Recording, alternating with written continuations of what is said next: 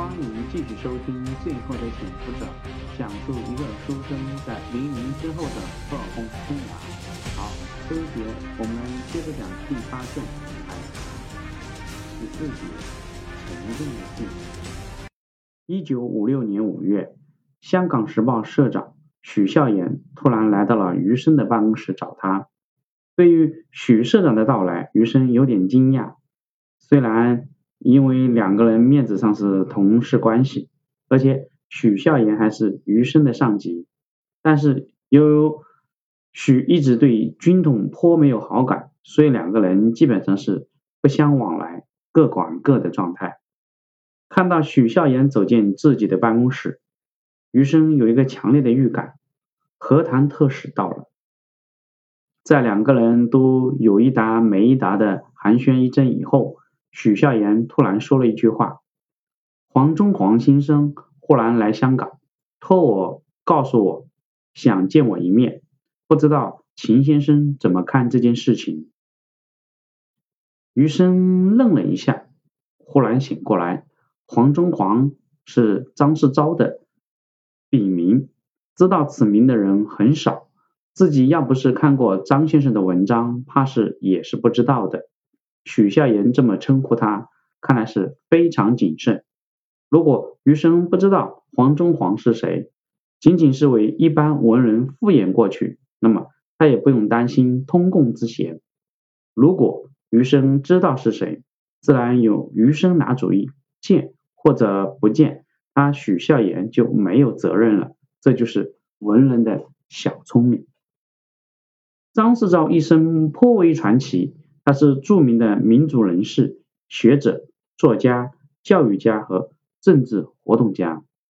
他参加过同盟会，支持过辛亥革命，之后还号召过解散同盟会、回党造学，讨伐过袁世凯，还当过段祺瑞的幕僚，和陈独秀共事过，有胡适莫逆之交，还经常打笔仗，资助过毛泽东，骂过。蒋介石最后作为李宗仁的谈判代表和周恩来和谈，建国以后，他一直在北京任全国政治协商委员和中央文史研究馆馆长。由于他的身份地位，作为和谈特使是最合适不过了。余生几乎没有思索就同意了。许社长，您尽量哎大胆的去见张先生，不妨事。只要你不擅自跟他去北京，就不算通共。只是如果张先生有什么东西转交给你，或者有什么口信的话，你回来一定要告诉我一下。许孝言看到余生也知道张世钊颇为好奇，没有想到一个军统特务也关注文人巨士。不过好歹得到了首肯，自己去见哎以前的老朋友也是好的。许孝言走后，余生长长出了一口气，自己奉命在此等这个中共特使一年，如今终于来了。当天晚上，余生没有敢回到住处，他一直在办公室等着许孝言。他相信，不管多晚，许孝言一定会回来见他的。果然，许孝言满头大汗的回来，他一进门就递给余生一封信。此信据张志钊说是周恩来先生特意亲手交给他带来的。许孝言在路上没有敢看，他交给余生，两人一起打开再看。余生慢慢的拆开那个精致的信封，像是打开一段尘封的历史，里面包含着同治、黄埔、北伐、四背叛、内战、长征、抗日和解放。在这封信里面，无数人失去性命，失去家庭。如今，终于到了改变一切的时候了。余生现在明白了，张笑言的满头大汗不是累的，是紧张，是兴奋，是历史的紧迫。在拆开信的这几秒时间里，余生的头上也是分泌出密密的汗珠。在信中，中共中央主张。国共和谈，实现第三次国共合作，并提出了两岸同意的四条具体办法。第一，除外交交中央统管以外，台湾的人事安排、军政大权由蒋介石管理。第二，如果这个台湾在经济建设当中资金不足，中央政府可以拨款补助。第三，台湾社会改革从缓，有待条件成熟，亦尊重蒋介石的意见和台湾各界人民代表进行协商。第四，国共双方要保证不做破坏对方之事，以利两党重新合作。信中结尾说道：“奉化之目录依然，溪口之花草无恙。希然希望蒋介石能回故乡看一看。”余生和许孝言长长的出了一口气。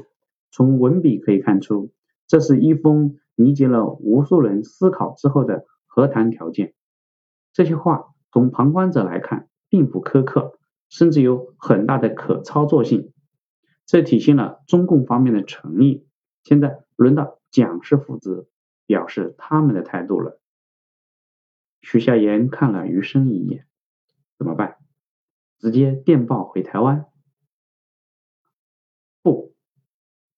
余生斩钉截铁的回答：“你亲自送往台湾，必须面交总统和主任。”许孝言有点胆怯：“我合适吗？”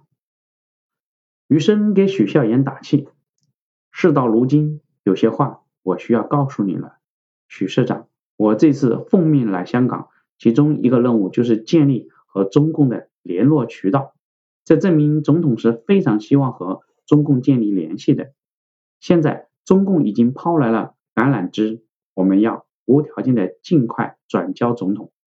电报不合适。余生继续给许孝言交代，和张先生的见面，你们肯定也谈了其他的东西，这些话最好由你当面和总统说，我会在你出发之后电告主任。放心，你不会有过，反而有功。最后。余生郑重地对许孝言表示：“为海峡两岸的同胞计，为四万万中国人计，你责无旁贷。”许孝言终于下定决心，第二天带着信回台湾面见蒋氏父子。在许孝言赶到机场的时候，余生已经通过电报向蒋经国做了汇报。蒋经国的电报里面只有两个字。很好，仅仅两日，许孝言就回来了。这个效率出乎余生的预料。本来他以为许孝言需要在台湾多停留几日，等待蒋氏父子的回信，这样和谈就会建立起常规的流程，和谈的这个进程也会逐步加快。许孝言刚进办公室，余生就急切的问他结果如何。许孝言沉重的告诉他，蒋介石看到信之后没有表态，只是又仔细的询问了他和张思钊会谈的情况。之后，蒋介石就长时间的看那封信，翻来覆去看了几遍，没有任何回音。蒋经国看这个情况，就让许孝言退回房，退出房间，告诉他先回香港，如果有回信，再电召他返台。听到这样的消息，余生的心情也很沉重。他以为会很顺利的事情，结果却是这样的回复，连答复都没有，口信也没有。许孝言拍了拍余生的肩膀：“你还年轻，可能体会不到总统的心情。我可以理解他的心态。人老了，自然顾虑就更多了吧。慢慢等吧，我相信。”蒋公不会长久的让台湾孤悬海外，余生只能等，但等了很久，台湾方面还是没有任何消息。这种事情余生也是无法催促，除非自己想落实通共的罪名。终于九月的一天，台湾来电了，却是给他私人的电报。为了表彰余生在香港的辛苦工作，国防部特派。安排哎，许禄母子搭乘飞机前来和余生团聚，这又是什么意思呢？好，这一节我们就讲到这里，谢谢你的收听。国防部安排许禄母子搭乘飞机和余生团聚，这个意义何在？请接着收听。